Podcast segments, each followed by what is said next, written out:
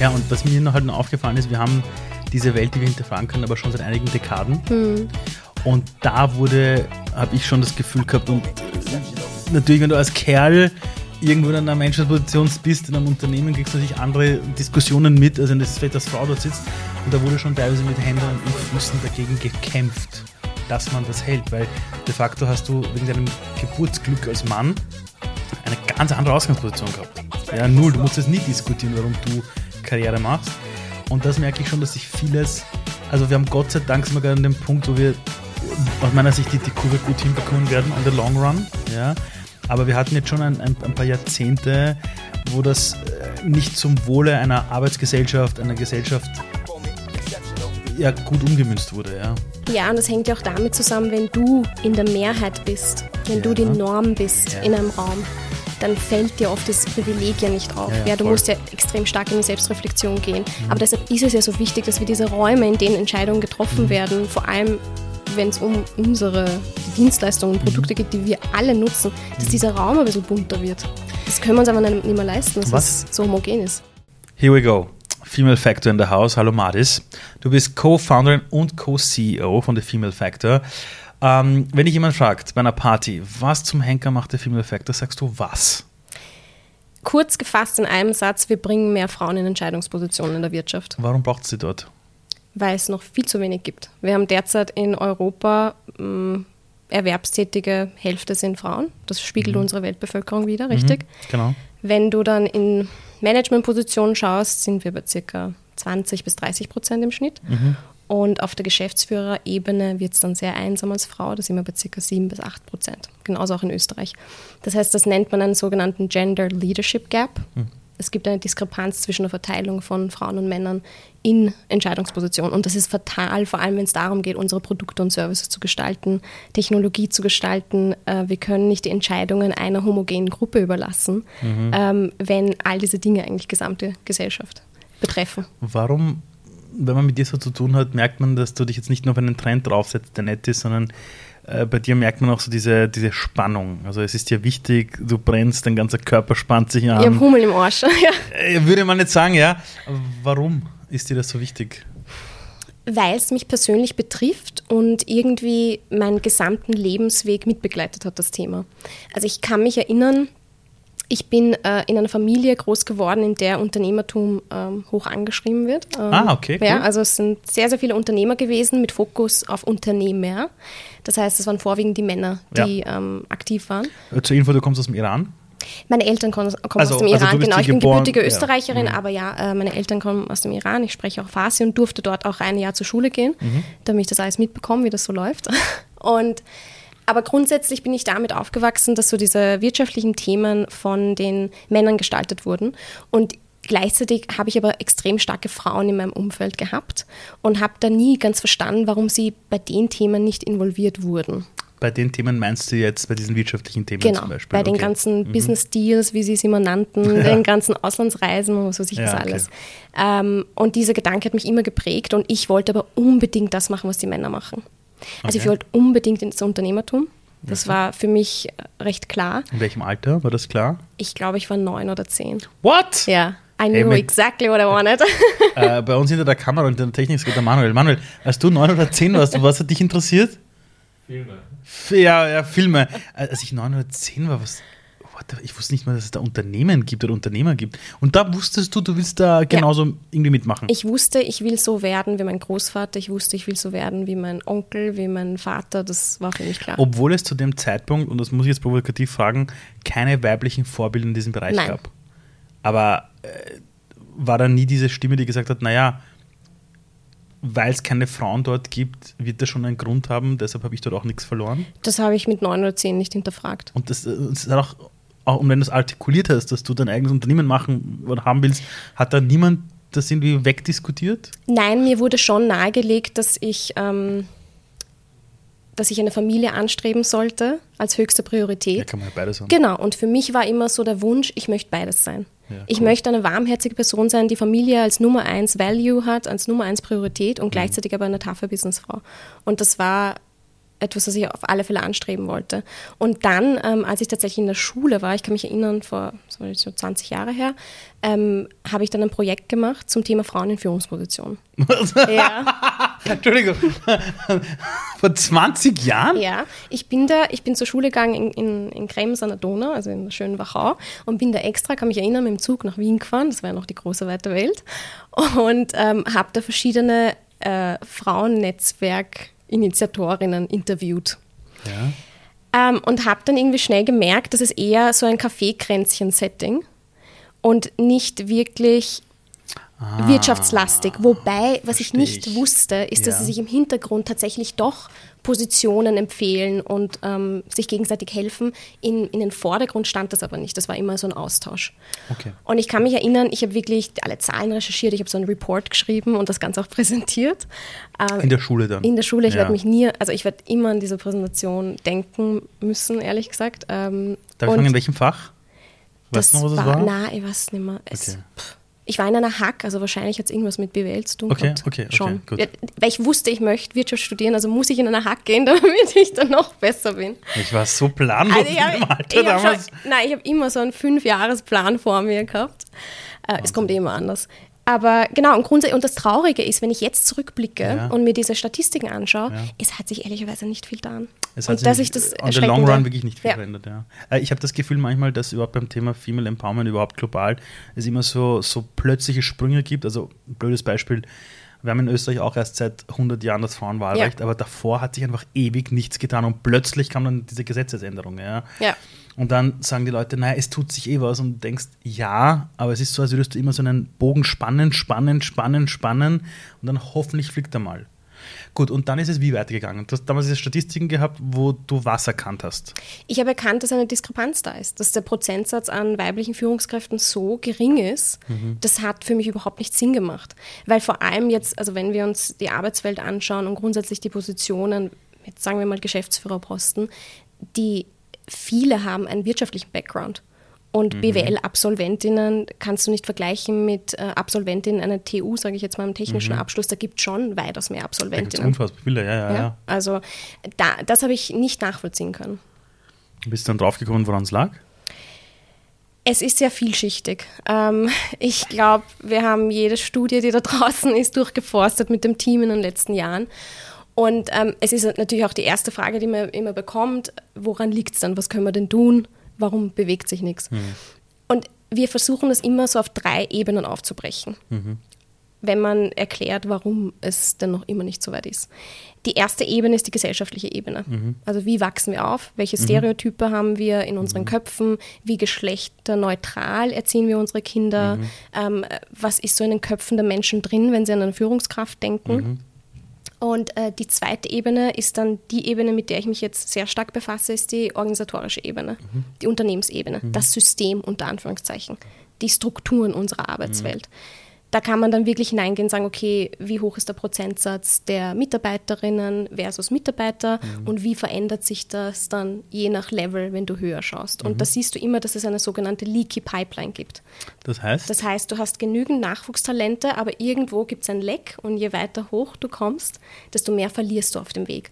Und da musst du reingehen und sagen, okay, wie sind die Strukturen im Unternehmen aufgebaut, welche Benefits gibt es für Familie und Beruf, für die Vereinbarkeit, sowohl für Frauen als auch für Männer, mhm. wie sehr wird das genutzt von beiden mhm. Seiten, welche Arbeitszeitmodelle gibt es, mhm. wie wird Führung überhaupt definiert und wie kann es gelebt werden, gibt es sage ich jetzt mal, Shared Leadership Modelle etc. danke dir so sehr, dass du das gerade auf der strukturellen Ebene angehst.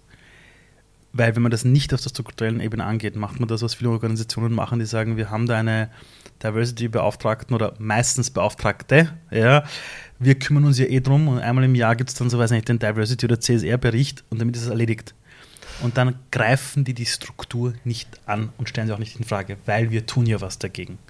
Was aber nichts bringt, also nada, ja, null. Ja, das stimmt. Ähm, aber das hängt auch damit zusammen, dass grundsätzlich auch dieses Wort Female Empowerment ja. in unserer Arbeitswelt gleichgesetzt wird mit es muss sich irgendwas bei den Frauen ändern. Sie so. müssen sich irgendwie noch weiter bilden oder anpassen. Ich sage immer, die Männer müssen mal auch mal Platz machen, weil es, ist, also es ist immer genauso ein, es, es, es ist eigentlich es ist ein Kulturenthema eigentlich am Ende des Tages auch.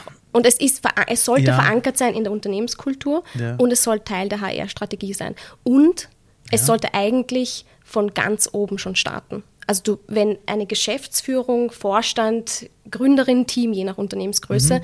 wenn die nicht diesen, diese Verantwortung sehen und Ja. sag jetzt mal, auch den Benefit davon Ja. sehen, dann bringt es nichts, weil du musst ja alle abholen Das bei dem ist komplett Thema. richtig, ja. Ich habe ich hab, ich hab immer, wenn ich ähm, in den Schulen bin oder auch an den Unis bin, habe ich bei Frauen immer, es gibt immer zwei Dinge, die mir immer auffallen. Das eine ist, wenn es um das Thema Unternehmertum geht oder Leadership-Position, gibt es die einen, die total selbstbewusst sagen, ich will dahin. Das sind die wenigsten. Die meisten sind so, ja, pf, äh, ja, ich habe noch nicht dran gedacht. Und dann redest du auch so und dann fallen so Dinge wie, ja, aber es ist halt immer der Mann des Jahres. Oder du schaust irgendwie, allein, schau dir Wirtschaftsmagazine an. Ja, Ja, 80 Prozent der Berichterstattung im Wirtschaftsmagazin ist Genauso mit weißen. Männern, ja. Genauso ist es. Ja. Und dann gibt es zwar diese Ausgaben plötzlich, wo es heißt, das sind jetzt auch mal die Top-Frauen, aber das ist halt die eine Ausgabe, wo du sagst, ja, die musst du jetzt mal einrahmen. Ja. Also die musst du einrahmen, bis dann nächstes Jahr wieder ein Special kommt. Und das ist eine Sache, die mir unfassbar auffällt. Deshalb habe ich dich auch am Anfang nämlich so ein bisschen nachgebohrt wegen diesem Vorbildthema, weil ich erlebe immer, wenn ich irgendwo bin und ich zeige dann Frauen, die, die ihren Weg gegangen sind, die ein eigenes Unternehmen gegründet haben, die in Leadership-Positionen sitzen, die in einem Konzern irgendwo auch an der Spitze sitzen oder in einem Familienunternehmen, da merkst du, das macht die Köpfe auf. Ja. Von welchem Alter sprichst du da? Ich spreche da, ich sprech da, wenn ich bin, das, ist, das beginnt so ab 14, Hm, okay. so ab Gut, ja. 14, 15. Wenn du dann plötzlich so die Geschichte auch er- erzählst aus der Welt der IT, dass die ersten Softwareentwickler eigentlich Frauen waren, Erfinder der Informatik geht zurück auf Ada Lovelace, dann erzählst du von tollen Gründerinnen, die ihren eigenen Weg gegangen sind, und, aber Namen, die du nicht kennst. Und jeder kennt Mark Zuckerberg, jeder kennt äh, Steve Jobs, jeder kennt Elon Musk, ja, Ja. aber eine Anusha Ansari, ist Ja. Mhm. über die redet man jetzt nicht so großartig, obwohl die die erste Frau war, die im Weltall dieses privat finanziert hat. So. Und deshalb war mir das Vorbildthema so wichtig, ja. Und natürlich die, die Rolle, die Medien spielen. Also ja, das, das sehen wir das auch sind die natürlich. Gatekeeper, das muss Ja. man ganz klar sagen. Aber was ich spannend finde, okay, du sprichst über 14 plus. Ich habe zum Beispiel vor ein paar Wochen einen Podcast Also das aufgenommen. ist da, wo ich sehr oft unterwegs Okay, bin. Es geht dann 14 rauf bis 30, aber Okay. genauso teilweise. Aber Entschuldigung. Nein, ich habe vor ein paar Wochen einen Podcast aufgenommen mit der Gründerin von Robo Wunderkind. ah ja? Und ja. die, ähm, die stellen ja so Robotik-Bausteine zur Verfügung, Mhm. damit Kinder Probleme lösen und so ähm, ja, in Berührung kommen mit Robotik Mhm. und, und ja, Software Development ein bisschen. Und ich habe sie gefragt, und das sind spezifisch Kinder zwischen 5 und 12 Jahren. Mhm. Und ich habe sie gefragt, merkst du einen Unterschied zwischen Mädchen und Buben, was das anbelangt? Mhm. Und sie hat gesagt, nein, Genau. außer bei einer Sache.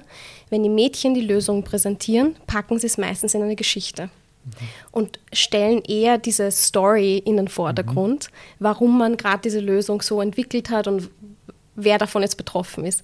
Und ich meine, das ist ja super, weil grandios. du weißt genau, wie wichtig Storytelling im Business ist oder grundsätzlich im Leben ist. Also das ist ja... Storytelling, Entschuldigung, da muss ich kurz nachhaken, weil da habe ich die letzten zehn Jahre geforscht. Ja. Die Gehirnforschung zeigt ganz klar, wir sind, wir sind geschichtenproduzierende Wesen. Das heißt, in deiner eigenen Liebesbeziehung, wenn du möchtest, dass ein Streit gekittet wird, musst du dich hineinversetzen, was für eine Geschichte erzählt sich gerade mein Ehepartner in seinem Kopf und wie hacke ich nicht alles in dieser Welt. Je, wenn du den Mund aufmachst, besten machst du Storytelling. Und dir gesagt, dass die Mädels das schon machen. ja. Das ist doch grandios, oder? Ja, es ist ein Wahnsinn, So, es ist super Frage ist, was Potenzial. passiert aber dann? Genau, was passiert am Weg? Genau so ist es. Und da kommt das Umfeld ins Spiel. Genau das ist es nämlich. Und ich erlebe das nämlich immer wieder, dass wir immer noch eine Welt haben, in der man versucht, Kinder zu beschützen. Also einfaches Beispiel, ich war jetzt in äh, Oberösterreich bei einer Konferenz für Berufsorientierungslehrerinnen. Und da ging es auch um das Thema Lehrer an sich. Ja. Und da war ein Mädchen dort, die hat bei irgendeinem Unternehmen dort die Mega-Karriere hingelegt, war in der Schule nicht happy, dann hat sie eine Lehre gemacht im Bereich der Technik und ist jetzt irgendwie eine der besten dieser Technikfirmen. Und die war bei dieser Konferenz dort. Und das Interessante war, ich habe dann auch mit ihr geredet und habe zu ihr gesagt, war das nie ein Problem, dass du gesagt hast, du willst Technik machen? Sagt sie, ihre Eltern haben sie immer unterstützt, aber, und jetzt kommt's, der Rest der Familie hat zu den Eltern gesagt, wollt ihr euer Mädchen denn wirklich dieser Umgebung aussetzen? Der HTL sind ja lauter Jungs oder in der Lehre, wo Jungs sind. Das ist ja viel zu hart. Das heißt, aus dem, aus dem Bewusstsein heraus, das Kind zu beschützen, das Mädchen zu beschützen vor der harten Welt der Jungs, hat man den Eltern gesagt, ob man sie nicht lieber woanders hinbringen möchte, wo es vielleicht nicht so rau zugeht. Und Gott sei Dank waren die Eltern so dicht, dass sie gesagt haben, hey, die wird schon selber den Weg gehen. Das heißt, die Frage ist schon, was passiert zwischen diesem Kindesalter, was du gerade erzählst, und danach. So, jetzt kommt ihr ins Spiel. Genau, und Was da kommen, jetzt, dann? ja, da kommen jetzt auf die individuelle Ebene, weil wir haben jetzt über die gesellschaftliche und die organisatorische Genau. geredet. Wir haben jetzt noch nicht in, über die individuelle Mhm. gesprochen. Es stimmt schon, es ist ein, Frauen müssen sich jetzt nicht verändern für die Arbeitswelt. Wir können die Arbeitswelt verändern, die Strukturen. Aber ähm, wir haben uns jetzt tatsächlich angeschaut, welchen, was denn Frau benötigt, um Karriere machen zu können in dem Feld, in dem sie Karriere machen möchte. Okay. Und das sind wirklich drei Komponenten, die sehr ausschlaggebend waren. Das erste ist ähm, Kompetenz, das heißt Zugang zu Wissen. Zugang zu Wissen, Zu fachlichem Arbeitswissen. genau, zu fachlichem Okay. Arbeitswissen, aber genauso in Richtung Persön äh, Persönlichkeitsentwicklung. Das heißt, Klar. wir haben dann tatsächlich geschaut, dass wir so einen Mix aus ähm, Fokus auf Power Skills nennt man sie heutzutage, nicht mehr Soft Skills, Mhm. das freut mich sehr. Ähm, und auch Digitalkompetenzen legen, weil du in dem Bereich extrem erfolgreich sein kannst, Mhm. wenn du dir Dinge aneignest. Das zweite war Selbstbewusstsein.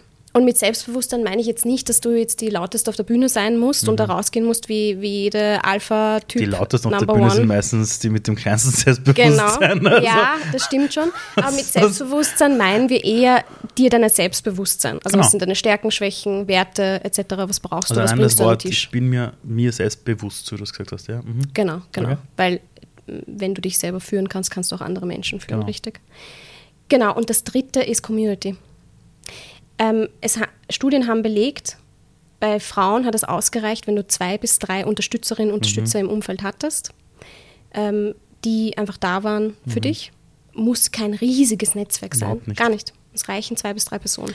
Es reicht, es reicht im, im schlimmsten Fall meistens sogar eine Person, die bedingungslos an dich glaubt. Und das muss eine Person sein, der du das aber abnimmst. Wo du sagst, die hat die Kompetenz, das zu. Genau. Also, wenn die das sagt, dann glaube ich ihr, dann bekommst du die Kiste hin. Wenn du dich aber alleine fühlst, dann hast du ein Problem. Ja. Genau. Und da sind wir dann hineingegangen und deshalb sind wir in der ersten, als wir vor drei Jahren gegründet haben, wir haben damit gestartet, eine Community aufzubauen. Weil wir haben gesagt, egal was wir tun, wir möchten immer Community getrieben sein, unter Anführungszeichen. Und deshalb haben wir natürlich, waren wir eine klassische Karriereplattform unter Anführungszeichen am Anfang. Ja, wir haben uns damit beschäftigt, äh, Workshops zu machen und Mentoring-Programm global aufgezogen etc. Nur du kommst dann an einen Punkt, wo du sagst, Herr, Frauen sind super ausgebildet, jetzt sind sie schon overmentored und undersponsored. Aber was ist jetzt, warum Genau, geht es nicht weiter? genau warum geht es nicht weiter? Und du musst in die Strukturen hinein. Und deshalb ist, liegt unser Fokus jetzt tatsächlich auf der organisatorischen Ebene. Das heißt, ihr tut was? Das heißt, wir sind am Ende des Tages eine community-getriebene Personalberatung. Es bedeutet für uns, wir haben gemerkt, den größten Hebel haben wir, wenn Mhm. wir tatsächlich diesen Prozentsatz an Frauen in Führungspositionen ändern möchten, Mhm. Müssen wir in die Personalvermittlung. Weil die, was ich ewig lang gehört habe Ja, von Unternehmen ist, wir haben es probiert, wir haben Aber keine wir Frau für ja die niemanden. Position gefunden. Ja, das ist der größte. Also Aha, ja, es hm. gibt so mehrere Ja, Dinge, die ich lese und höre, wo ich da so einen Hautausschlag kriege und das ist so ein Thema. Ähm, und da haben wir gesagt, okay, na, dann haben wir eine Jobplattform gestartet vor eineinhalb Jahren und wir haben gesagt, okay, wir möchten aber auf die, unserer Jobplattform nur Unternehmen listen, Ja. die gewisse Kriterien erfüllen. Das heißt, nicht jedes Unternehmen kann bei uns einen Job Mhm. Das heißt, ihr inserieren. lehnt auch welche ab. Genau, wir lehnen, wir haben eine Klasse. Ablehnquote von 30 Prozent derzeit. Klasse. Es gibt 15 bis 20 Kriterien, die unser Team sich anschaut in diesem sogenannten Vetting-Prozess. Mhm. Und dann ergibt sich daraus ein sogenannter DNI-Score, nennen wir das. Mhm. Diversity, Equity, Inclusion Score. Und da fließen natürlich auch, also wir arbeiten auch mit ähm, Arbeitgeberbewertungsplattformen derzeit zusammen, Mhm. jetzt Glassdoor, Kununu, ähm, und schauen uns auch Bewertungen an etc und ähm, haben uns wirklich darauf fokussiert, Ja. diesen Pool an weiblichen Talenten, zu denen wir Zugriff haben, Ja. unsere Community mit inklusiven Unternehmen zu verbinden, zu verknüpfen. Super. Und ähm, deshalb sind wir jetzt in Europa wirklich stark in die Personalvermittlung gegangen und ähm, auch natürlich in, in die Kommunikation. Sehr viele Unternehmen, die schon gute Benefits anbieten, die nimmt man vielleicht gar nicht wahr. Und äh, die nimmt man in dieser Form nicht wahr, weil sie ihre Benefits nicht Das kommunizieren. heißt, ihr helft ihnen eigentlich, das Employer Branding richtig zu machen. genau, das machen wir auch, genau. Ähm, die, aber ihr vermittelt de facto Frauen, die dann Führungskräfte werden. Wir fokussieren Oder uns sehr Potenzial stark auf. Millennials, also auf die Okay. nächste Generation an Führungskräften, Ja. die, die jetzt schon vielleicht eine Teamlead-Position haben, Mhm. ähm, erste Führungserfahrung hatten und einfach weiter aufsteigen möchten. Okay, das heißt aber, was glaubst du, ist bei euch der Unterschied, dass. Also auf der einen Seite sagen die Unternehmen, wir finden diese Frauen alle nicht. Mhm. Ja, wir haben alles versucht. Und dann kommen sie aber zu euch, melden sich bei euch an, wollen Teil der Community sein. Äh, was macht ihr anders, damit die überhaupt sagen, ich, ich möchte bei euch dabei sein? Und warum finden es die anderen überhaupt nicht da draußen am freien Markt? Ja, also zum Ersteren, warum sie es selber unter Anführungszeichen nicht schaffen, mhm. ist meiner Meinung nach, aber das ist meine subjektive Wahrnehmung, ja. ähm, dass sie nicht hart genug dafür kämpfen, es zu tun. Also, das ist auch meine Meinung. Ja, also das fängt ja schon an bei Jobausschreibungen. Wir haben die Klickraten getestet. Wir hatten dieselbe Jobausschreibung, haben kompetitiv auf ergebnisorientiert umgeändert, ein Wort. Und mhm. die Klickraten sind in die Höhe geschossen, was mhm. weibliche Bewerberinnen anbelangt. Also es sind wirklich Kleinigkeiten. Ja. Ähm, wo suchst du, wo sourcest du Talente? Mhm. Ähm, vor allem, wenn es um Führungskräfte geht. Es ist ja so, dass die bestehenden Personen in ihrem eigenen Netzwerk äh, nachfragen, hey, kennt ihr da jemanden, der mhm. das mitmachen könnte? Äh, und da ist natürlich das Risiko da, dass du diesen Minimi-Effekt hast. Das heißt, du mhm. rekrutierst eher Personen, die dir ähnlich sind. Und das ja. ist was sehr Menschliches. Mhm. Äh, wir können uns damit identifizieren, dass Personen uns in irgendeiner Art und Weise ähnlich sind, mhm. weil wir dieses Zugehörigkeitsgefühl mhm. haben möchten. Muss jetzt nicht nur Geschlecht sein, kann selbe Schule, selbe, ja, ja. ja, können tausend Sachen sein. Also das eine ist mal, dass ich nicht glaube, dass man wirklich hart genug daran arbeitet. Und das Zweite ist, warum es dann einen Unterschied macht, mit uns zu arbeiten, weil wir schon gewisse Fragen stellen, mit denen man sich vorher vielleicht nicht auseinandergesetzt hat. Mhm. Also wir starten immer mit einer Art Audit und mhm. einem Report mit Maßnahmen, weil nicht alles müssen wir umsetzen. Das mhm. kann man intern selber auch schön machen. Mhm. Ähm, und natürlich hat es einen anderen Effekt, wenn wir Dinge kommunizieren. Also wir haben eine gewisse Sprache, mhm. wir haben, wir erreichen Menschen, die Unternehmen XY vielleicht nicht erreicht, mhm, mhm, weil wir ganz woanders unterwegs sind. Mhm. Und ähm, das macht es natürlich schon aus. Striche, Striche, fertig ist das Mondgesicht.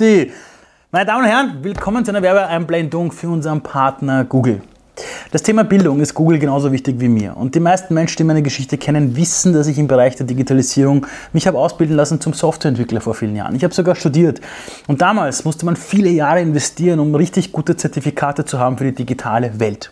Und Google hat eines geschaffen. Und zwar mit den Google Career Certificates möchte Google den Österreichern und Österreichern die Chance geben, sich in digitalen Skills zu zertifizieren und sich natürlich auch quasi fortzubilden oder weiterzubilden. Da geht es um das Thema IT-Support, UX-Design, da geht es um das Thema Data Analysis und Projektmanagement. Und wenn ihr in diesem Bereich eine Weiterbildung wollt und euch auch zertifizieren lassen wollt, könnt ihr das jetzt kostenlos machen über den Google-Partner The Female Factor und das geht kostenlos. Und zwar geht ihr einfach auf femalefactor.global slash upskilling. Dort findet ihr alle Informationen dazu und nochmal Danke an unseren Partner Google.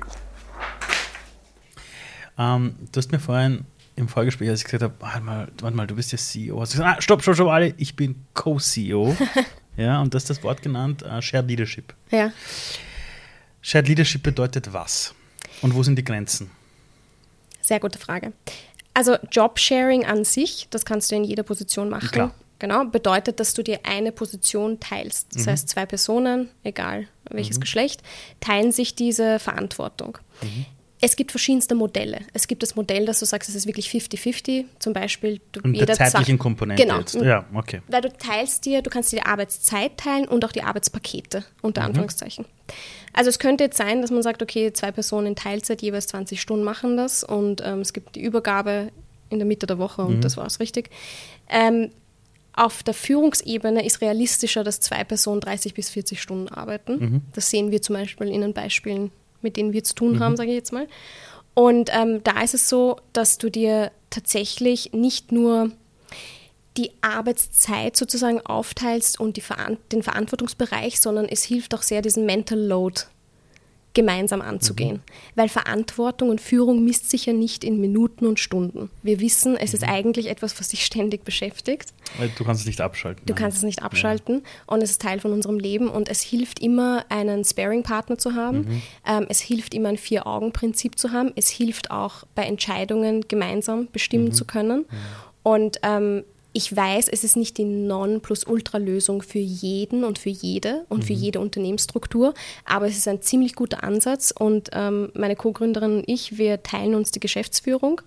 Und wenn einer von uns mal eine harte Woche hat und fertig ist mit der Welt, dann kann mhm. die andere übernehmen. Und ich würde das um nichts in der Welt hergeben, dieses du hast Setting. das gerade so schön beschrieben, weil meine Co-Founderin und ich, machen genau dasselbe. Sie sind uns immer Shared Leadership und ich sage immer, wir machen es gemeinsam. und ich hatte letzte Woche eine, eine extreme Scheißwoche. Mhm. Und habe sie nur angeschaut und gesagt, ich bin so froh, dass du da bist. Und sie hat gesagt, ich bin auch froh, dass du da bist. Und wir wechseln uns auch ab. Und dieses, also ich habe das Wort so, habe ich noch nie verwendet, dieses Thema Mental Load, aber es stimmt schon. Es ist dieses, du schaust nach links oder nach rechts und du weißt, da ist jemand an deiner Seite. Ja. Und es macht ja auch mehr Spaß. Es macht mehr Spaß, es ist unfassbar. Du feierst gemeinsam, du redest aber auch die, über die Scheißmomente gemeinsam. Es hilft einfach. Aber habt ihr auch trotzdem die Aufgaben dann unter euren Stärken verteilt? Oder, oder, ja, oder haben wir. Also wir haben, schon? genau, also wir sind nicht in einem klassischen Modell, sondern wir haben außerhalb der Geschäftsführung noch Bereiche, die wir selber leiten. Außerhalb der Geschäftsführung? Das heißt, wir teilen uns die Geschäftsführung, also okay. also alles rund um ähm, Personal, Finanzen etc. Okay. Aber ähm, den Bereich Business Development zum Beispiel leite ich ja. und den Bereich Product und Kommunikation leitet Tanja.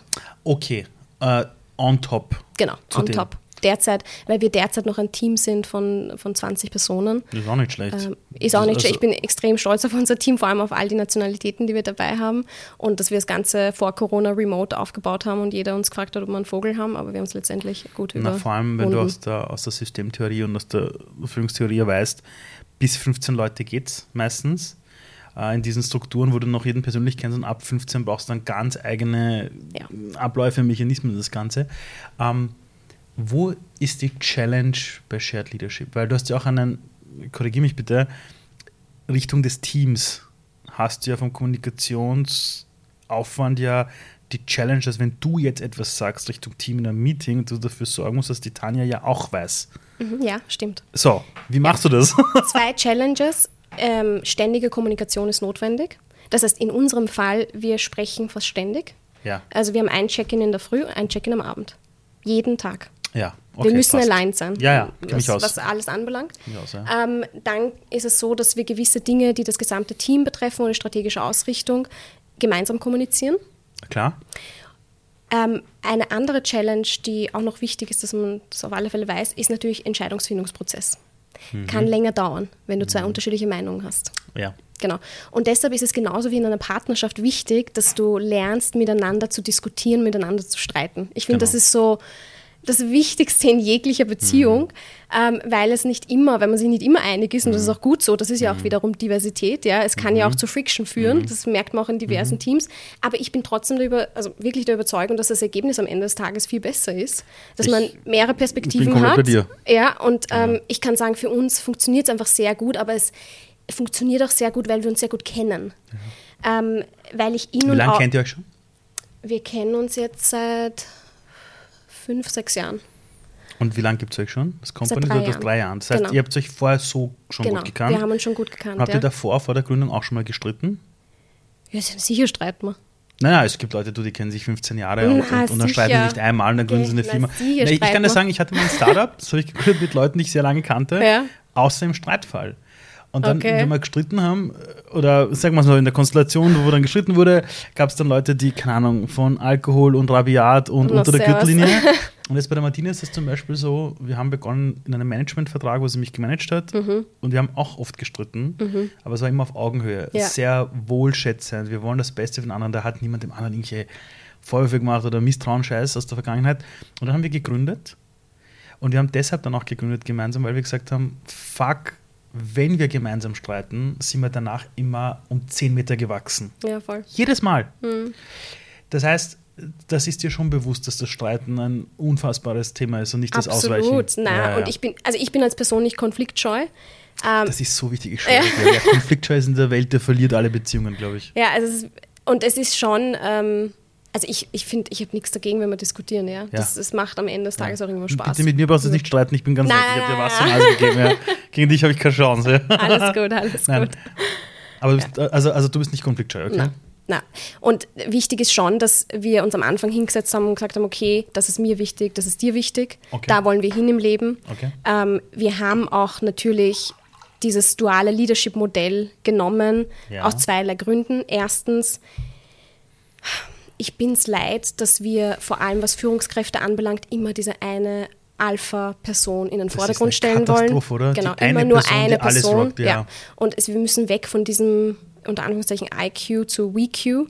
Und dieses, IQ, erklär mir das. also dieses Ich-bezogene zu We-bezogen, also wir bezogen. Aber mit IQ meinst du jetzt ich Intelligenzquotienten, ja, aber ja, nein. umgelegt. als- Umgelegt also, also, ich mich aus, ich. aus, mich aus, genau. ja. Und dieses im Wir kommunizieren. ja. Und ähm, also das ist mir wirklich ein Anliegen, dass wir Mhm. da ein bisschen was verändern. Und äh, warum kann es nicht sein, dass wir mal zwei Personen aufs Cover nehmen oder zwei Genau, Personen äh, auf die Bühne gehen? Ja. Ich habe, ähm, das, das ist total witzig. Ähm, als ich damals das erste Mal gegründet habe, da gab es keine Startup-Szene, da gab es keine Unternehmerszene. So, und da hat jeder, der irgendwie das Wort Startup irgendwie buchstabieren konnte, wurde sofort bejubelt. So, dann gründest du so Ende 2011, 2012. Alle jubeln, boah, super Startup. Und in Österreich gab es, keine Ahnung, fünf Startups irgendwie, die man buchstabieren konnte. Und da habe ich schon damals gemerkt, wie das fürs Ego schon geil ist, wenn es heißt, der eine. Und alle reden sofort von erfolgreich. Und du hast dann da, damals, ich muss zugeben, ich habe mich nicht dagegen gewehrt, weil es geil war, aber du wehrst dich nicht gegen diesen Realismus, also sagst, stopp mal, äh, erstens, ihr wisst nicht, um Erfolge sind, weil keiner kennt das Bankkonto, ja. Und es ist halt so, es gibt halt nie die eine Person, also selten. Nein. Ja, die die, die gibt es halt nicht. Äh, versucht sie auch mit diesem Shared Leadership Modell ähm, eine Vorbildrolle einzunehmen in der heutigen doch Führungswelt, die sich verändert? Also so habe ich es nicht bedacht. Ich dachte, wir wollen eine Vorbildrolle einnehmen, auch für unser Team. Also wir möchten Ah. auch unseren Teammitgliedern ermöglichen, dass sie ihre Rollen im, im Jobsharing machen in Zukunft. Ja. Also das ist wirklich ein Anliegen von uns. Und wir haben jetzt, weiß nicht, wir waren zum Beispiel ähm, auf unserem Team-Retreat in Zypern letzte Woche und wir hatten für jeden Tag ein andere äh, Co-CEO-Matching. Also es waren zwei Personen jeden Tag immer verantwortlich, dass der Tag gut läuft, dass wir äh, nach Plan ah, alles die haben machen. auch Shared Leadership Genau, die haben auch Shared Leadership. Shared das- Party, äh, genau. Shared Party Leadership. Nein, ja. wir haben, es war Arbeitszeit. ja, ich weiß, ich weiß. Ich weiß. aber dass, dass man es tatsächlich auch austestet, weil ganz ehrlich, unsere Welt ist so komplex. Ja. Und es ist eh schon so viel, wird abverlangt von einer Führungspersönlichkeit. Ja. Warum können wir das nicht teilen? Das, ja, verstehe nicht. Du, es ist, es ist aus der, also es ist schon längst bewiesen, dass in den, also in den letzten zehn Jahren, in der letzten Dekade, wo die, wo die Komplexität im Management zugenommen hat, war das Einzige, was funktioniert hat, ist das Verteilen auf mehrere Schultern. Also es war früher zwar immer Theorie, wo man gesagt hat, dass, dass die Leadership-Position zum Bottleneck wird, aber es ist mittlerweile wirklich so. Also, also während Corona hast du ja wirklich gemerkt, die Leute saßen zu Hause und dort, wo sie nicht mehr in einem Raum zusammenkommen konnten, um sich das auszureden, gab es plötzlich in den Entscheidungen große Blockaden. Ähm, hättest du dir mit 14 oder 15 gedacht, was du heute machst? Na, never ever. Ich, Sondern ich was wusste nicht, da? dass.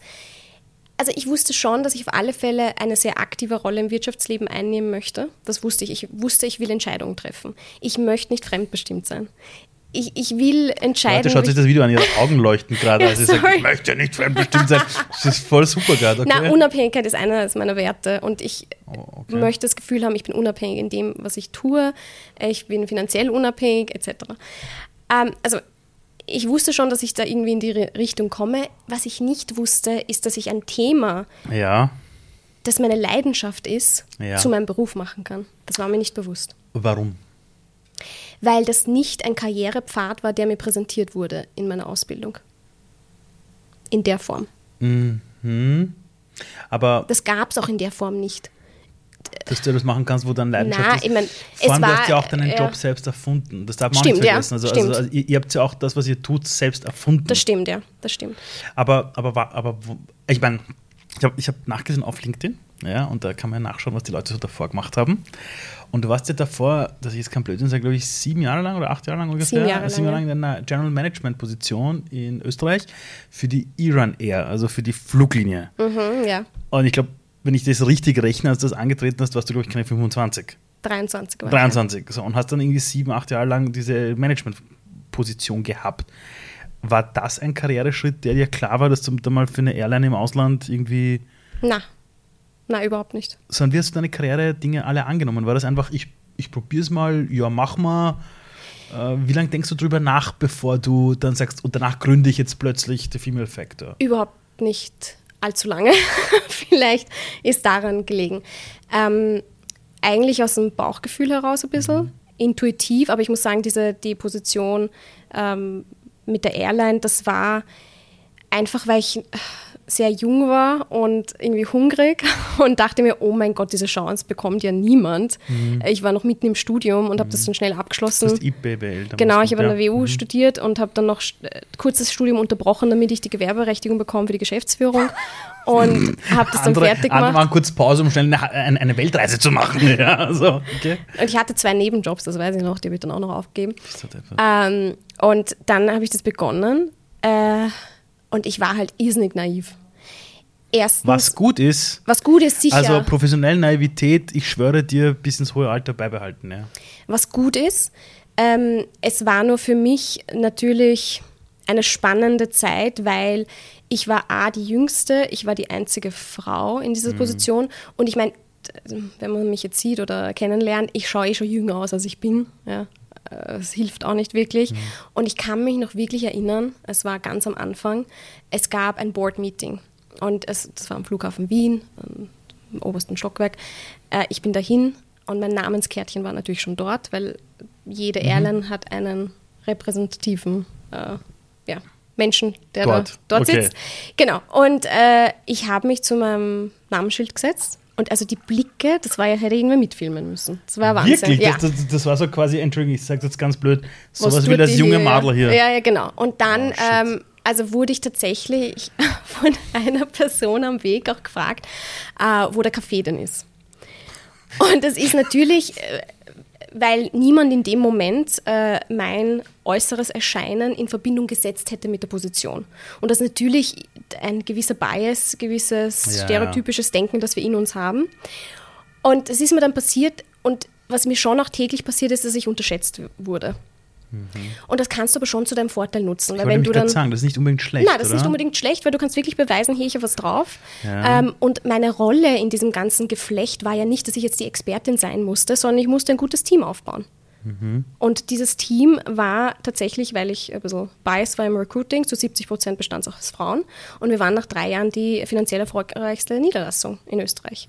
Ähm, und darauf kann ich stolz sein, aber das war eine Teamleistung. Und das, diese Rolle sehe ich auch bei Führungskräften dass man ja eher in eine Coach-Rolle geht mhm, und genau. ähm, sozusagen begleitet, aber nicht unbedingt wie es am Anfang meiner Karriere war, die Definition an Führungskraft war normalerweise gekoppelt an die Berufsjahre, die man hatte und ähm, gewisse Hard Skills, sage ich jetzt mal. Das hat sich mittlerweile schon geändert. Wir wissen, Resilienz ist wichtig, Zeitmanagement, Emotional Intelligence, Empathievermögen, mhm. kollaboratives mhm. Denken. Und das sind schon auch Dinge, die sehr vielen Frauen, denen ich begegnet bin, leichter fallen. Mhm. Und das ist ein Asset, das wir nutzen können und nutzen sollten. Aber ja, das, das, das waren die, die sieben interessanten Jahre. Und das mit der Kaffeegeschichte ist mir dann wieder passiert vor einem Jahr. Da warst du wieder bei Ihnen. Na, ich war, na, da war ich, also ich bin ausgestiegen vor drei Jahren, aber ich war, ich durfte einen TEDx-Talk halten ja. in Innsbruck und war da dort im schönen Kongresszentrum. Und es war kurz bevor ich auf die Bühne gehe und ich habe mich dann noch dort, wo es einen Kaffee gibt, vorbereitet. Mhm. Irgendwie mhm. mental. Mhm. Äh, kommt ein Herr zu mir, ich glaube so mit 60, und fragt mich, Entschuldigung, könnten Sie mal einen Kaffee machen? Nein! also zehn Jahre später, ich denke mal so. Weißt du, woran das liegt? Ich glaube, ähm, es gibt Menschen, die siehst du an und die haben die in, in, sich diesen Service-Gedanken an die Menschheit. ja, super. Ganze, hey, weißt, Deshalb bin ich im Dienstleistungsbereich stecken geblieben. Was mir immer passiert? Was? Wenn ich zu einem, in diesem Fall Mediamarkt, früher Saturn, reingegangen bin, um was zu kaufen, sind ständig Leute zu mir gekommen ja. Die wollten von mir Beratung. Ich habe mir diesen Computer gekauft und ich habe mir gedacht, Alter, hallo, ich bin Kunde, was soll der Scheiß? Ja, ständig, ja. Also, okay. aber äh, was mich interessiert ist, als du dann gegründet hast, mhm. eine Female Factor, wo hast du gewusst, ihr wollt das gründen? Also wie lange hat es gedauert? Sind die Tanja und du zusammengesessen mit dem Café und habt gesagt, das ist es? Hast du die Idee gehabt? Hat sie die Idee gehabt? Also wie kam dieser Prozess zu sagen, da gibt es das Problem? Ja. Das gründen wir und jetzt machen wir es nämlich wirklich. Na, es war, ein, es war schon ein, ich würde sagen, zweijähriger Prozess, weil wir in dem Bereich uns immer im Non-Profit-Bereich engagiert haben. Also mhm. wir haben immer im Non-Profit-Bereich, haben wir bei verschiedensten Organisationen irgendwie mitgeholfen, was das anbelangt. Mhm. Und dann aber irgendwann haben wir gemerkt, dass es eigentlich einen Business Case gibt. Non-Profit-Organisationen, die was tun? Die speziell sich auf Frauen fokussieren, mhm. sage ich jetzt mal. Okay. Ähm, und aber jetzt auch über Frauen hinaus, äh, ich habe Erfahrung auch gesammelt beim World Affairs Council, das war jetzt eher in die politische Richtung, Ja. aber es war immer ähm, diese SDG-Themen Ja. waren angesiedelt im Non-Profit-Bereich. Ja, das ist, ist Ja. leider, glaube ich, auch ein Thema. Genau, es war so eher so ein. Charity-Projekt, Ja, ne? genau. Wobei es ja eigentlich ähm, beim Purpose jedes Unternehmen liegen sollte und ich eigentlich eine Daseinsberechtigung als Unternehmen nur habe, wenn ich irgendwas mache, was die Welt besser macht. Am Ende des Tages. Ist zum, zumindest meine Meinung. Das ist auch meine Meinung. Äh, Die, die, die Entwicklung geht ganz klar in diese Richtung, aber du wirst wahrscheinlich immer noch Menschen haben, die wahrscheinlich klatschen werden, wenn sie es auf der Bühne irgendwo hören. Aber sich dann nur denken, ja, ja, komm mal zu uns in die Firma, in die echte Welt. Ja. Ja. Aber ja, klar, die Entwicklung geht auch ganz klar in die Richtung. Ja. Und dann war so der Punkt, wo wir gesagt haben, wenn wir es jetzt nicht machen, machen wir es nie, weil jetzt sind wir jung und haben Hummeln im Arsch und wir sind in einem sehr privilegierten Teil der Welt. Ähm, wir haben ein Auffangsystem, falls es nicht funktioniert. Und dann haben wir uns entschieden, das tatsächlich zu machen. Und ich meine, ich will es nicht romantisieren, dazwischen denkst du schon, why the fuck am I doing this? Mhm, genau. Weil ich könnte jetzt das fünffache irgendwo anders verdienen, obviously. Und es ist schon am Anfang, war es auch für mein Ego irgendwie schwierig, dass ich dann irgendwie weniger verdient habe als mit Ja, ja. 27. Mhm. Also es, Aber das ist halt, wenn Ja, du die Entrepreneur-Journey machst. Ja, und ich muss sagen, mir hat schon sehr geholfen, dass ich da die Tanja als Sparing-Partner hatte, die schon weitaus mehr Startup- Startup-Erfahrung gehabt hat Okay. als ich. Also ich kenne eigentlich nur organisches Unternehmertum, ich kenne das mit Skalieren etc. überhaupt nicht. Äh, und sie hat dann wirklich mir geholfen zu sehen, das ist ein Investment. Das ist, als ob ich jetzt mein Aktienportfolio erweitern würde. Ist es. ist eine Investition Genau. in die Firma and that's it. Und wir haben uns schon eine Zeit gegeben. Also wir haben schon gesagt, es muss nach einer gewissen Zeit profitabel sein auf alle Fälle und sonst machen wir nicht weiter. Genau. Und das haben wir dann auch erreicht und ja, Ich meine, euch gibt es jetzt seit erst drei Jahren. drei Jahren, ja. Ihr Und jetzt, 20 Leute oder so. wir sind 20 Leute und hätte mir irgendwer gesagt vor drei Jahren, dass wir mittlerweile Menschen in 75 Ländern erreichen. Never ever hätte ich das geglaubt. Das heißt, die Menschen aus 75 Ländern dieser Welt sind bei euch auch in der Community zum Beispiel. Genau, in irgendeiner Art und Weise in der Community. Ob sie jetzt irgendwie Services im, im Bereich Karriere, Beratung unter Anführungszeichen nutzen oder nicht, ob sie jetzt irgendwelche Online-Events äh, von uns besuchen, ähm, ganz unterschiedlich, ja. So was glaubst du ist wichtig, um eine Community wirklich erstens gut aufzubauen, aber auch wirklich am Leben zu halten? Also, also welche Faktoren sind es, warum Community sterben und manche leben? Es ist so harte Arbeit. Es ist harte Arbeit, meiner Meinung nach. Es gibt so viele Menschen, die sagen, okay, lass uns jetzt Community aufbauen. Ja. Aber es ist ständiges Engagement. Es ist ständiges Verfügbarsein unter Anführungszeichen. Ähm, weil eine Community ist nichts anderes als Menschen. Äh, und Menschen möchten einen Austausch. Deshalb sind sie Teil einer Community. Und du kannst jetzt nicht sagen, du, ich tauche jetzt ab und mache jetzt drei Monate lang gar nichts. Das heißt, ihr sorgt wirklich dafür, dass es ständige Events gibt, halt während Corona halt Online-Events, dass Genau, es, ja. keine Ahnung, ein Forum gibt, wo sie sich austauschen können, dass es Genau. von euch ständig Content gibt. Ja, und dadurch, dass, also ich glaube sehr stark an Partnerschaften, das ist so in, in mir drinnen. Ja. Deshalb bin ich auch im Business Development Bereich, weil das, Ja. Da, dafür brenne ich. Ja. Ich liebe es, irgendwie Win-Win-Situationen herzustellen. Deshalb, ich glaube, wir haben über 80 Partnerorganisationen. Wir arbeiten mit verschiedensten Organisationen weltweit zusammen. Und ähm, auch wenn wir jetzt gerade, also wir machen circa 50 Events pro Jahr online, aber auch wenn wir gerade keine Veranstaltung machen, ähm, hat unsere Community Zugang zu zehn anderen Veranstaltungen von anderen Partnerorganisationen. Also das, diesen Gedanken, dass man es nicht alleine machen muss, den, den möchte ich forcieren. Die ganzen äh, Frauen, mit denen ihr arbeitet, äh, die in Leadership-Positionen sind oder dann eben zu den Unternehmen gehen, die aus eurer Sicht wirklich auch gut passen zu dem ganzen Rahmen, siehst du irgendein Muster bei diesen Frauen? Siehst du irgendetwas beim Thema Frauen in Leadership? Ähm, weil wenn ihr jetzt schon seit drei Jahren das Ganze macht, gibt es Erkenntnisse, Muster, wo du sagst, ja, die Frauen, die für sich selbst entschieden haben, ich möchte in diesen Bereich gehen, die, haben die eine Gemeinsamkeit? Und noch eine Frage, wenn die Frauen zu euch kommen in die Community, sind das am Anfang schon Frauen, die sagen, ja, ich bin in einer Leadership-Position oder ich will dahin? Oder gibt es auch Frauen, die sagen, na, ich weiß noch nicht, wurde mir empfohlen, dass ich mir das mal anschauen soll? Ja. Also zur zweiteren Frage zuerst. In unserer Community ist es so, dass ich kenne jetzt die genaue Zahl nicht, aber schon, ich würde sagen, 70 bis 80 Prozent sagen, ich möchte führen. Wirklich, Ja. das von sich aus. Ja. Und wir haben auch jetzt eine Studie gemacht im Dachraum, äh, jede zweite Frau, die wir gefragt haben, wollte führen. Im nächsten Schritt. Also, und äh, das belegen auch alle anderen Studien, ja. Ja, Es gibt keinen Geschlechterunterschied Ja, zwischen eh, der eh. mm, Willingness to lead, Ja. ja. Ähm, also das würde ich schon sagen. Es gibt aber auch jene, die sagen, okay, ich bin mir noch nicht sicher. Ist das jetzt der Weg, den ich einschlagen möchte oder möchte ich eher in der Expertinnenrolle bleiben? Mhm. Mhm. Äh, gibt es auch. Äh, welche Gemeinsamkeit haben diese Frauen? Ich kann es natürlich nicht wirklich pauschalisieren, aber die Gemeinsamkeit, die sie zumindest in unserer Community haben, das ist eine Frage, die wir stellen am Anfang, wenn sie sich registrieren, ist, bist du bereit, andere Frauen mit dir nach oben zu ziehen? Und das muss gegeben sein, diese, diese Attitude. Dass du bereit bist, das zu teilen und das Ganze gemeinsam zu machen. Mhm. Und ähm, das führt auch zum Erfolg, meiner Meinung nach. Ähm, Muster, die wir erkannt haben in den letzten Jahren?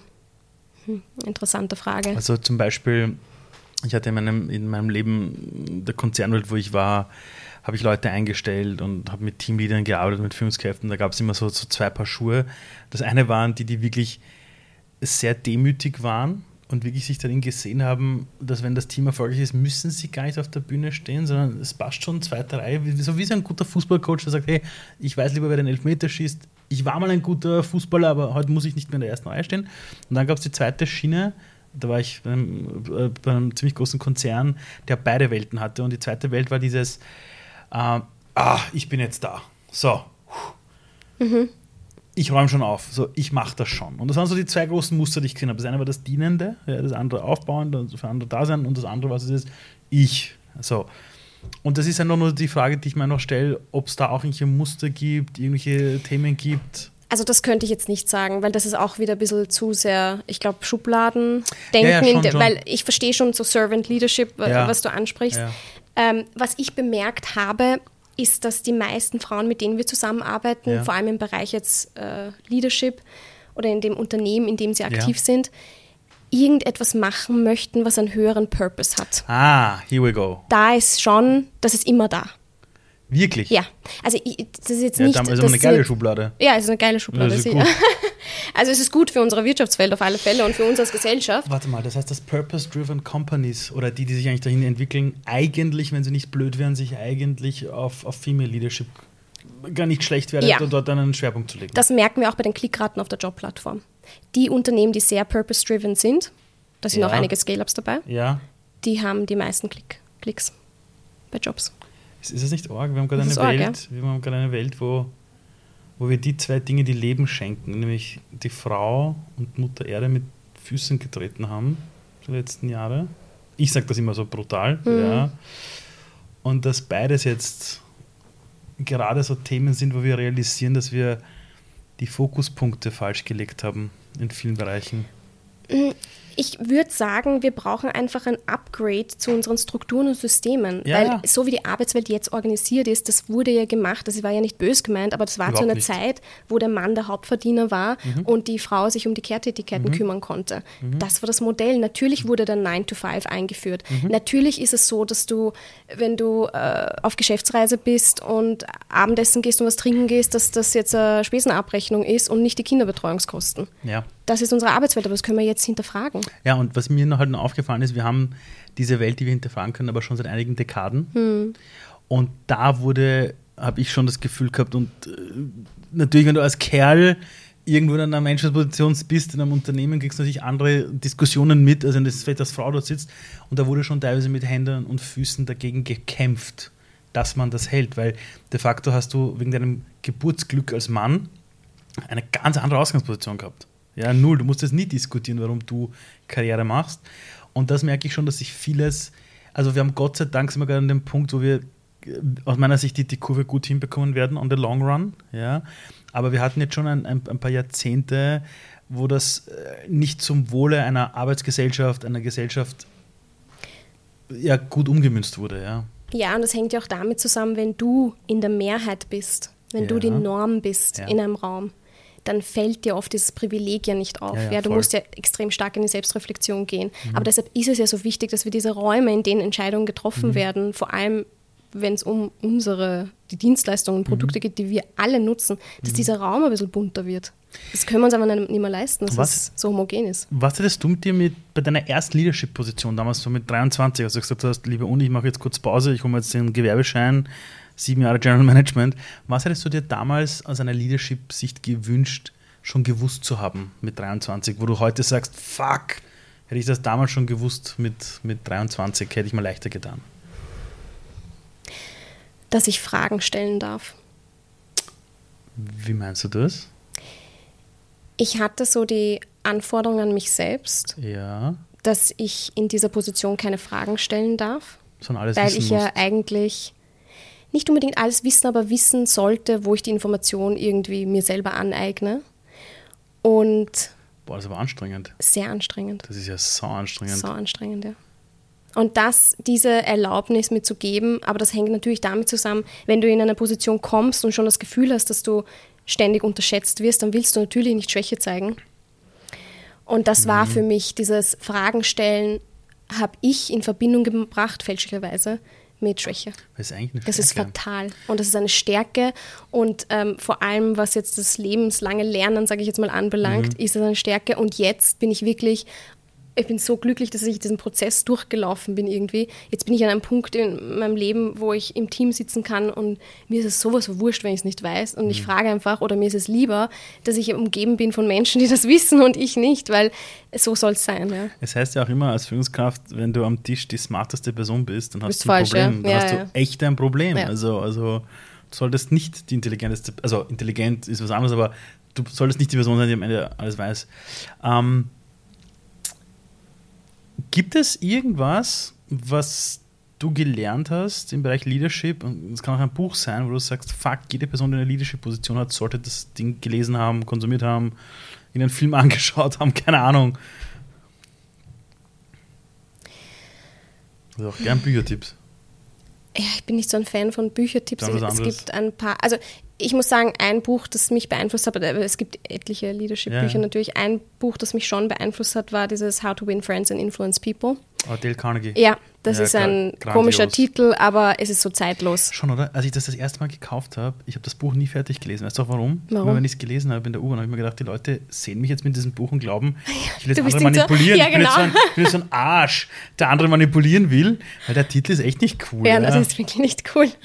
Aber gab es irgendwas anderes auf deiner Leadership-Reise, wo du auch sagst, da habe ich am meisten davon gelernt, besser zu werden in dem, was ich tue?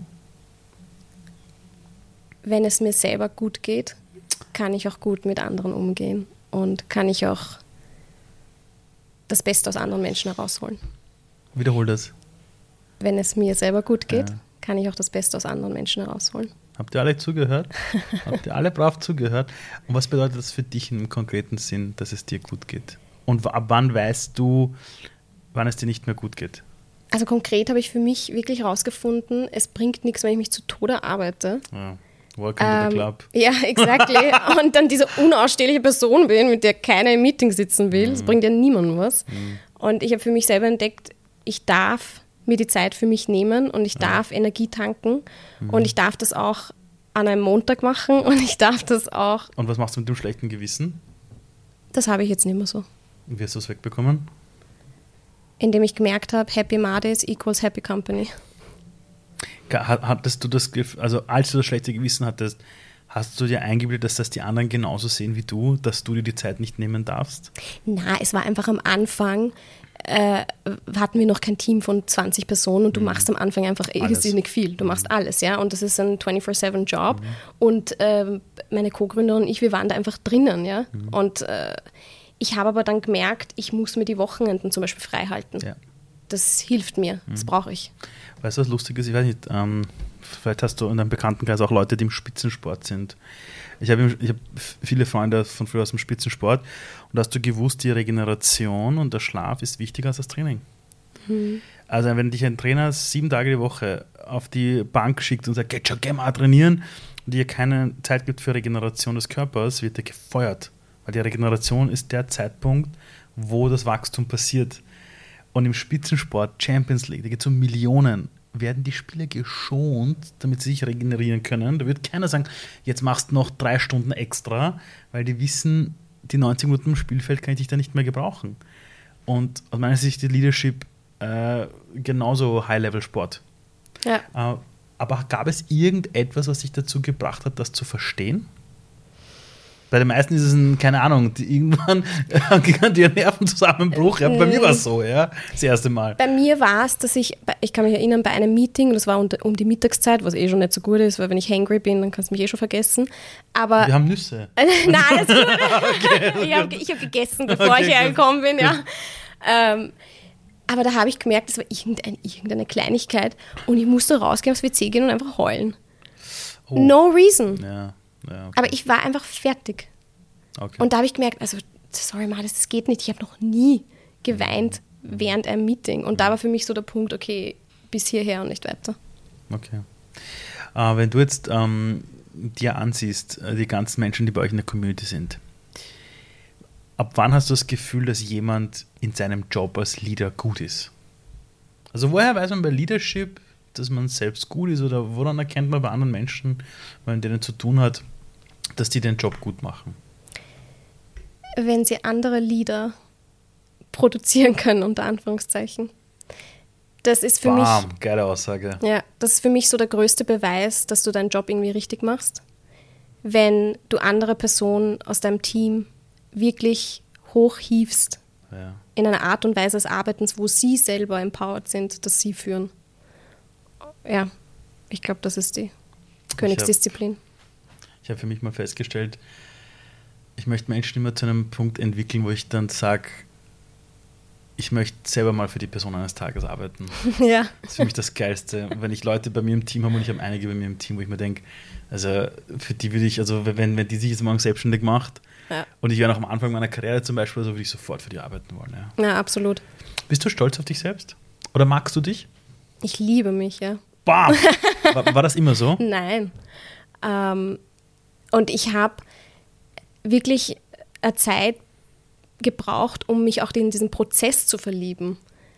Wie, Welchen Prozess? In den Prozess zu verlieben, dass du Work in Progress bist, immer. Immer. Immer. Und ich bin halt so ein ungeduldiger Mensch und ich bin so optimierungsbedürftig und ich will immer alles verbessern und äh, bin manchmal so unzufrieden mit dem Status quo auch, mhm. weil ich irgendeine Vision habe und dann aber den Fehler mache, dass diese dass diese Vision gleichgesetzt mit wird Erwartung. Und das ist ganz schlecht. Erwartungshaltung ist überhaupt das, das, das, ist ganz das schlecht. Ende des Glücks. Genau, ja. genau. Und das war für mich so dieses, sich in die Realität unter Anführungszeichen zu verlieben und in diesen Weg. Und das heißt ja immer so, ja, it's a marathon, not a sprint. Mhm. Stimmt, wirklich. Aber das habe ich nicht gecheckt. Und jetzt kann ich wirklich sagen, ich liebe es, in jeder Lebensphase zu sein und es ist in Ordnung, ja, es ist ganz allem. egal und es ist in Ordnung, wenn ich jetzt in 20 Jahren mir diesen Podcast anhören würde und mir sagen würde, Ma, das was denn du für ein Scheiß daher geredet. Mhm. Aber das war ich in dieser Lebensphase. Und diese alle Versionen deiner selbst irgendwie zu lieben, das, ja, ich kann sagen, das mache ich. Du hast vorhin gesagt, dass du jünger aussiehst, als du bist. Hm. Aber, ob man wollen oder nicht, in 150 Jahren gibt es uns beide nicht mehr. Jetzt hast du eine Community, wo du sagst, Menschen aus über 70 äh, Ländern dieser Welt sind irgendwie äh, quasi auch Teil davon und es wird wahrscheinlich noch viel mehr werden. Ich werde wahrscheinlich noch viel mehr Menschen erreichen. Und irgendwann wird es dich und mich nicht mehr geben und dann wird die Community riesengroß sein und global und alles. Und dann werden die Leute sagen: Hey, hast du die Maris gekannt? Und irgendwer sagt: Ja, ja, die kannte ich. Und die Leute werden sagen: Wie war die so drauf? Oder erzähl. Was sollen die Leute über dich sagen, wenn du nicht im Raum bist? Wenn du nicht mehr, wenn du nicht zuhörst? Was soll von dir so bleiben? Neben sie war die Founderin von dem und dem und dem und hat die Position gehabt und mhm. Friedensnobelpreis und so. Neben all dem Zeug. Warmherzigkeit. Ich glaube, das wäre mir wichtig. Das, weil ich glaube, dass Menschen vergessen, was du irgendwie sagst oder tust, aber nie vergessen, welches Gefühl du ihnen vermittelt hast. Und daran messe ich mich selber, welches Gefühl ich Menschen vermittle. Egal ob in schwierigen oder guten Situationen.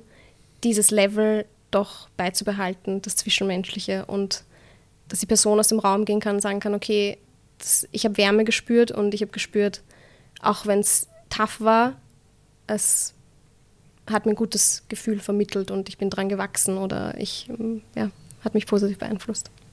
Dankeschön. Danke. Striche, Striche und das nächste Lachgesicht ist fertig. So, und jetzt am Ende kommen wir nochmal zu einer kleine Erinnerung an unseren Werbepartner Google und die Möglichkeit für euch, Teil der Zertifizierungen zu sein. Und wenn ihr eine kostenlose Lizenz haben wollt, um diese Zertifizierungen, die ich schon einmal erwähnt habe, für euch zu nutzen, geht bitte auf femalefactor.global slash upskilling. Viel Spaß damit in der digitalen Welt.